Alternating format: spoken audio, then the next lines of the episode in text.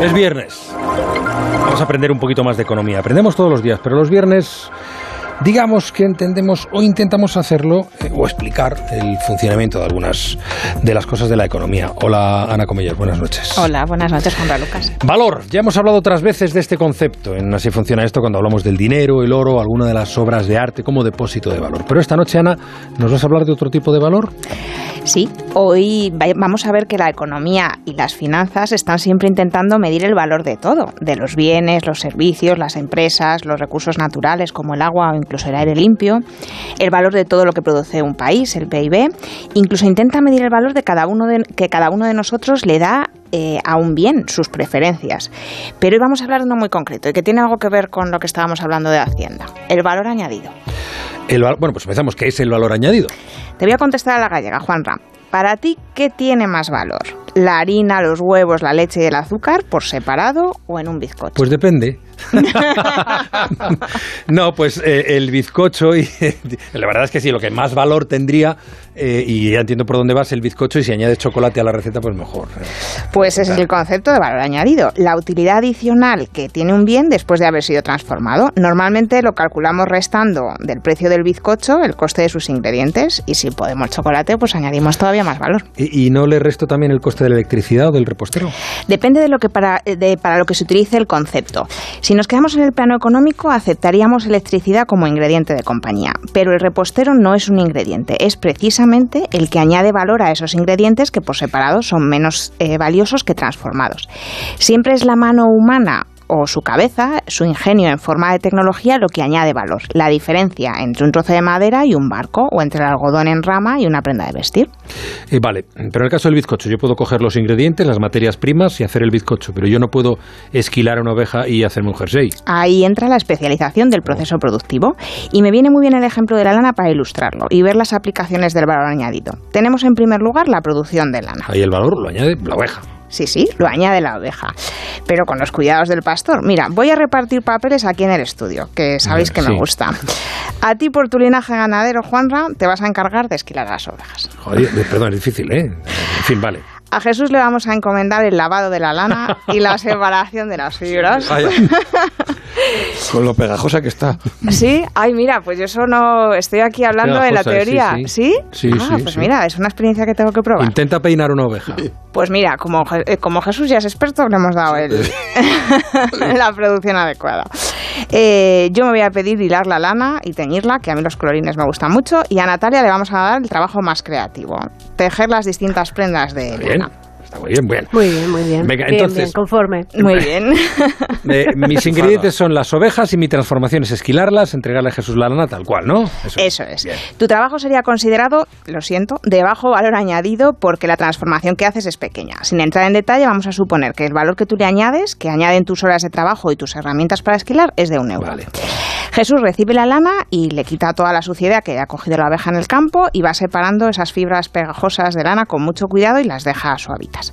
A este proceso eh, que pasa de la, de la, lana enmarañada y sucia a la lana limpia y con las fibras separadas le vamos a poner un valor un poco más alto. De dos euros. me parece bien.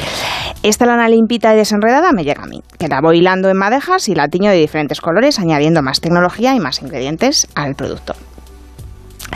A mi proceso le vamos a dar un valor de, de 2 euros también. Tanto mi transformación como la de Jesús las vamos a considerar de valor añadido medio. Vale, y Natalia, ¿qué, hace con la lana ya en ovillos? Porque entiendo que lo que ya haga será de alto valor añadido, tejer un jersey y una bufanda. Pues depende de lo que teja, el valor añadido será uno u otro, porque una bufanda es una pieza sencilla y un jersey es más complejo porque acoplaba las piezas sencillas, las que cose Natalia. Venga, Natalia, ¿qué te apetece tejer hoy? Pues que esto es cosa de mi madre, pero. Venga, un chaleco, un chaleco. Un chaleco, muy bien, a juego con Juanra, que hoy, hoy viene muy elegante con su chaleco. Pues le vamos a dar un valor añadido de 6 euros, porque aunque no tenga mangas, es un chaleco muy, muy especial. Siguiendo nuestro esquema sencillo, el valor de esa prenda será la suma de todos los valores añadidos en su proceso de fabricación. Un euro más dos más dos más eh, cinco, diez euros. Vale, entiendo que ese es el concepto económico del valor añadido, pero supongo que también habrá otra forma de verlo. Un par de ellas más, pero vamos a centrarnos en la que más toca nuestros bolsillos, la contable, porque con esta fórmula es con la que se calcula el impuesto sobre el valor añadido. Anda, el IVA, ya está. El IVA, eso es. Exactamente, Juanra. Contablemente, para simplificar el cálculo del, del valor añadido, vamos a coger el valor de las ventas y le vamos a restar el valor de las compras. Yo, por ejemplo, hemos dicho que vendo mis ovillos a 6 euros y mis compras de lana y tinte son de 4 euros. ¿Y qué es lo que graba el IVA? Pues justamente eso, el valor añadido que he creado con mi proceso. El IVA es un impuesto indirecto, porque su importe no depende de la renta del que compra y el contribuyente, el destinatario del impuesto, es el consumidor, el consumidor final del producto. pero ¿cómo sabe Hacienda si el ovillo lo compra Natalia, que es una empresa que vende prendas determinadas, o si lo compra Parisi, que en un rato nos va a contar si teje o no, que es lo que le falta ya? Aquí todo el mundo tiene que hacer algo. Eh, precisamente como Hacienda no lo sabe, porque hay bienes que pueden ser finales o intermedios, le pide a todas las empresas que recauden el impuesto. Todas cobran el IVA cuando venden, independientemente de a quién vendan. Ah, cuando le compro la lana limpia a Jesús, él me va a cobrar 3 euros más el 21% de IVA eh, y mi proveedor, eh, mi proveedor de tinte, pues un euro más el IVA. Y a su vez yo voy a cobrar el ovillo a 6 euros más el IVA. Ojo que esto no es un coste para mí. Yo sigo ganando 2 euros por ovillo y luego lo que voy a hacer es echar cuentas con Hacienda y liquidar la diferencia entre el IVA que me ha cobrado y el IVA que he pagado. Y eso será el 21% de los 2 euros de mi valor añadido. Así que Hacienda lo que va a hacer realmente es cobrar el IVA en trocitos. El ovillo, pongamos que lo compra Parisi, un trozo lo habrás recaudado tú con el valor añadido de tu lana inicial, otro trozo lo habrá recaudado Jesús con el suyo y otro trozo yo con el mío. El IVA recaudado va a ser la suma del impuesto sobre el valor añadido por cada uno, que, ha quedado como la parte contratante. la parte contratante de la primera parte, Que equivale al IVA del producto final, ¿vale? Que es, que es lo que Aparici eh, va a pagar. El caso es que al final el valor añadido final representa la suma de todos los valores añadidos anteriores. ¿Aparici te has enterado? Ah, eh, bueno, yo me entero que tengo que comprar un ovillo. ¿no? Sí, puedes elegir el color. Luego nos hacen unos cálculos matemáticos para ver si podemos, eh, con, todo esto que nos está contando. Lo siento. no, está muy bien, está, clarísimo. Y, a ver, ¿y si vendes el ovillo y no cobras el IVA? Amigo, eso es entonces un ovillo de lana negra.